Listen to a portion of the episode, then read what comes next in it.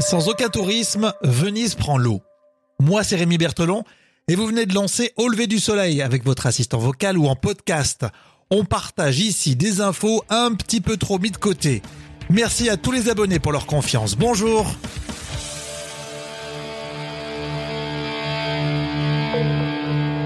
Au lever du soleil avec Rémi. Venise prend l'eau, ouais, il y a un petit jeu de mots. Bah, c'est pas les grosses têtes, hein, mais bon. À la une de ce podcast, Venise prend l'eau, Venise lutte contre le naufrage économique. Depuis la fin du confinement, les visiteurs reviennent, mais au compte-gouttes à Venise. C'est une ville qu'Angelo peine à reconnaître malgré le fait qu'il soit né ici. Avec le témoignage qu'on a vu sur euh, France 24.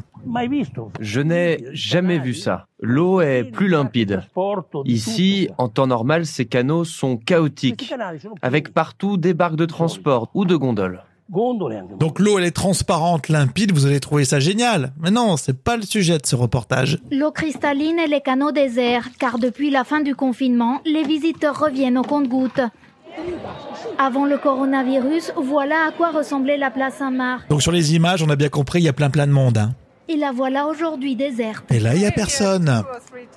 On était déjà venu deux ou trois fois. Et il y avait toujours tellement de monde. Mais cette fois-ci, c'est incroyable. On est seul au monde. Allez, soyons un petit peu plus sérieux. Les chiffres font peur. À Venise, 70% des gens travaillent dans le tourisme. Et là, regardez, il n'y a plus personne. Et donc beaucoup de commerces, de restaurants qui ont fermé, qui risquent de fermer. Pour empêcher le naufrage du secteur, la mairie mise sur l'arrivée de visiteurs de l'Union européenne. On repartira grâce aux touristes européens. Les visiteurs extra-Europe, eux, ne reviendront pas avant l'année prochaine. Bon bah vous l'avez compris, compte sur nous, mais bon on n'a peut-être pas forcément les sous pour aller à Venise. Quoi qu'il en soit, c'est une belle destination et euh, c'est à retrouver en intégralité hein, ce reportage euh, sur france24.com. Le replay. Euh, pour aller plus loin aussi du côté de Marseille, il y a les invisibles du tourisme, les chargés de projet, de logistique, de production, les guides conférenciers, etc. qui lancent un appel au secours carrément.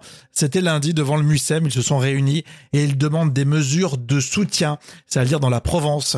Et puis une innovation du côté de Saint-Tropez, ils ont distribué des brochures touristiques anti-Covid-19.